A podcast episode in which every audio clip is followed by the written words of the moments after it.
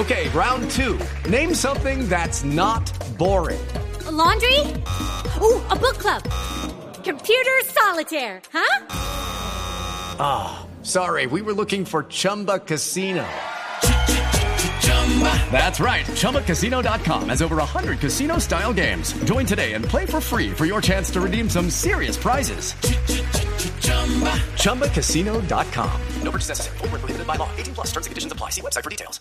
Hemos invitado a um, Liliana Chauta, que es etóloga y creadora de Pet Life.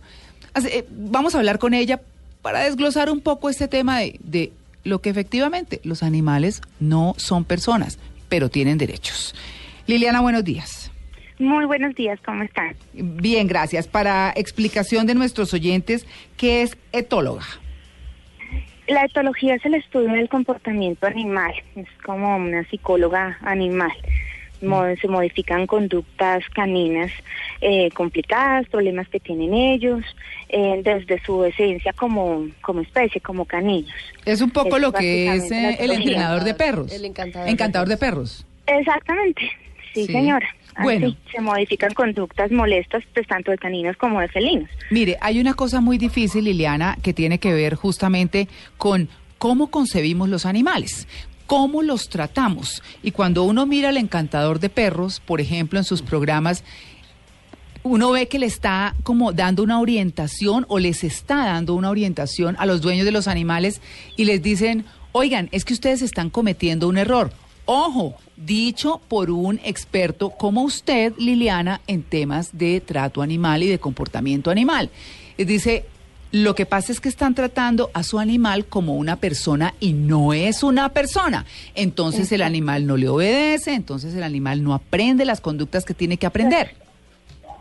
Claro, los animales se refuerzan positivamente desde que son cachorros, ¿sí? Primero, una persona cuando adquiere un animal lo debe adquirir, pues sabe que tiene que ser para toda la vida y que debe darle la mejor calidad de vida, valga la redundancia, al, al animal. No son personas y no deben ser tratados como personas. Son una especie totalmente diferente a la de nosotros que tienen unas necesidades también diferentes, ¿sí? Sí, Ellos son caninos o son felinos, no son cosas tampoco, sí. ¿sí? Pero tampoco son personas. Se- son dignos de respeto, tienen sus propios también derechos, eh, pero no deben ser humanizados. Bueno, ese Sí. punto, ¿por qué no lo explicamos, por favor, un poco más? Bueno, ¿qué ¿Cuándo? ¿Cuándo me doy cuenta yo que estoy tratando a un animal como persona? Pues mira, cuando nosotros tenemos un cachorro y llega a nuestra casa, lo primero que hacemos es meterlo a la cama. Entonces Ay, eso sí. es, primero, Sí. eso es un grave error. Uno, pues porque eh, los perros cuando llegan a la casa, el canino como, como tal, ¿no? Su esencia Mm. es querer liderar y querer eh, jerarquizar dentro de una manada. Mm. Él no sabe que nosotros somos humanos, él siente que somos su manada. Al saber que somos su manada, van a- va a querer liderar esa manada. Y si lo dejamos subir a nuestra cama, le estamos diciendo, pues coja las riendas de la casa. Mm. ¿Sí? Entonces a mí me llegan casos de perros que no dejan que el dueño se siente en la cama porque le tiran a morder. O en un sofá, O en una mesa especial. O en su misma cama. Por eso, porque le estamos dando con el afecto y humanizándolo, le estamos dando un liderazgo a un canino que tiene muelas. O sea, es muy diferente eh, tú tener un niño pequeño, porque la gente dice, es mi niño, es mi bebé. Son maneras de, de, de mostrarle el cariño a su, a su mascota, pero no es un bebé ni es el hijo de uno. Todos volteamos a mirar aquí a Cata. Y está haciendo cara diciendo, sintiéndose culpable. Es un perro que viaja en primera clase, o sea. No, mira, claro, los, los perros deben tener afecto, claro que sí. Sí, claro que sí, yo no estoy diciendo que no. Respeto. Sí, lo que pasa es que debemos saber en qué momento vamos a dar ese afecto, cómo vamos a reforzar conductas eh, positivas en él por medio del afecto y no conductas negativas por estar dándole afecto consta- constantemente, continuamente. ¿Me hago entender? Sí. Ahí es cuando se humaniza el animal. Ahí es cuando le damos, eh, el perro entonces no come si yo no estoy en la casa. Si yo me voy de la casa, entonces el perro me destroza la casa Sí, porque empieza a sufrir ansiedad por separación.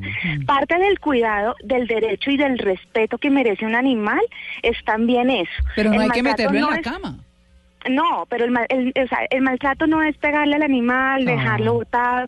Sí, eso es parte de un maltrato. Pero el maltrato también es no no respetar su especie. Son Mm, caninos, mm. ¿sí? Entonces el perro que empieza a tener una ansiedad por separación es culpa de quién? Es culpa del humano. ¿Quién es el maltratador en ese caso? Pues nosotros. Claro. ¿sí? No lo dejo socializar, lo llevo al parque y lo llevo alzado, a un perro, ¿sí? Sí. Que debe socializar con otros perros y no lo permito. ¿Qué estoy haciendo? Finalmente estoy maltratando al animal, Claro. ¿sí? Porque Claro. no estoy dejando que sea eso, un animal.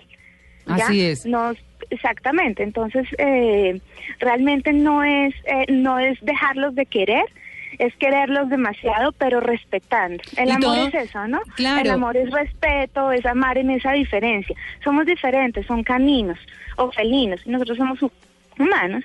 Sí, y, y digamos que somos quienes en la casa tenemos que eh, ponerle orden a todo, entre eso a los animales. Eh, eh, hablando de- del encantador de, de perros, por ejemplo, en alguna oportunidad presentó el caso de una mujer que tenía su novio y su novio llegaba en bicicleta. Sí. Eso era en Estados Unidos.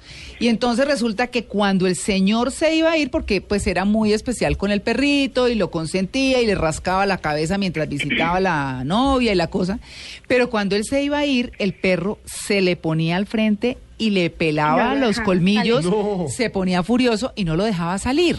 Hasta que vino el encantador de perros y le dijo, bueno, es que usted está tratándolo como una persona y el perro tiene que entender que es el perro de la casa. Lo que no quiere decir que usted lo trate mal, sino que lo ponga en su lugar, lo haga a un lado y usted se sale y se va. ¿Cómo así que miedo al perro? es- claro, Sí. eso es eso es, eso es lo que estaba diciendo hace un rato, que es parte de la jerarquización Mm. que ellos hacen en casa.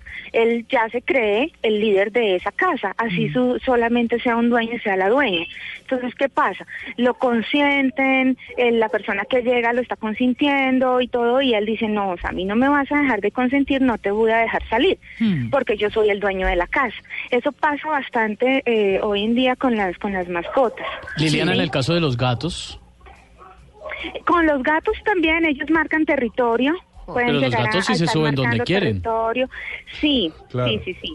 Ellos, eh, ellos son otro tema, es un Mm. tema más em, profundo porque con los caninos es más fácil de trabajar. Con los ca- con los felinos, Mm. ellos también llegan a sufrir de ansiedad por separación cuando son muy consentidos, pero ellos tienden a ser un poco más em, más animales, ¿no? Tienen su esencia todavía mucho Sí. más cuidada que la de los eh, caninos. Sí, los- Entonces ellos eh, marca- empiezan a marcar el territorio si algo no les gusta, Claro. ya sea con garras, con orina. con lo que él pueda, pero estaba pensando y ahora hacía en el comentario que los que tenemos perros pequeños tenemos más marcada esa tendencia a humanizarlos, porque como son chiquitos se pueden vestir, se les pueden poner cositas, Es una son cosa más maternal. Claro, que un perro grande que por su naturaleza de les tamaño, claro. los perros. Le dio en el ego. Claro, ¿Es peor los perros eso- pequeños que los grandes? Claro, por eso es que tenemos tanto perro pequeño. Bravo. ¿Cuándo has visto un pincher? Buena Ay, gente. sí, ladran más canzones. Un pincher buena gente. Los pinchers siempre quieren estar, porque están, otra vez voy a la jerarquización. La jerarquización también es la posición física en que está el animal contigo. Si tú mantienes a tu perro cargado, el perro pues se va a sentir pues eh, poderoso y más grande que los otros perros, así sean grandes los que estén en el piso. ¿Sí? Claro. Entonces ahí empieza a ser mucho más dominante y es el perro que la señora tiene cargado y que nadie la puede saludar porque la, lo muerden. Claro que sí. Sí. Pues bueno, Entonces ahí está el tema. En, en pequeños. Claro, es lo que les de- queremos dejar planteados. Las cosas hay que mirarlas como son. Entendemos que los animalistas mm, tienen obviamente una preferencia muy grande, un cariño muy grande y eso es admirable, pero también un- son los perdón. encargados de poner en su lugar las cosas como deben estar. Sí, ahí yo hago un paréntesis. Yo creo que todo extremo es malo. Sí, señora. Sí, Sí, eh, yo creo que los animales hay que respetarlos como caninos, pero creo que todos podemos llegar a tener eh, culpa en muchas cosas que pasan con los animales, su comportamiento, su nutrición. Tú quieres tener un perro lindo, pero no le estás dando un buen concentrado. Eh, quieres tener un perro obediente, pero no le pones límites ni reglas en la casa. Entonces todo viene desde la casa. Claro está que pues eh, hay un, un porcentaje, supongo, de, de maltrato animal alto Sí, y sí. para allí pues Mm. ahí están los animalistas que pueden ayudar, Claro. pero eh, a veces son bastante exageradas. Claro, Liliana, pues muchas gracias por su atención con En Blue Jeans de Blue Radio. Bueno, gracias a ustedes, muy amable. Buen día.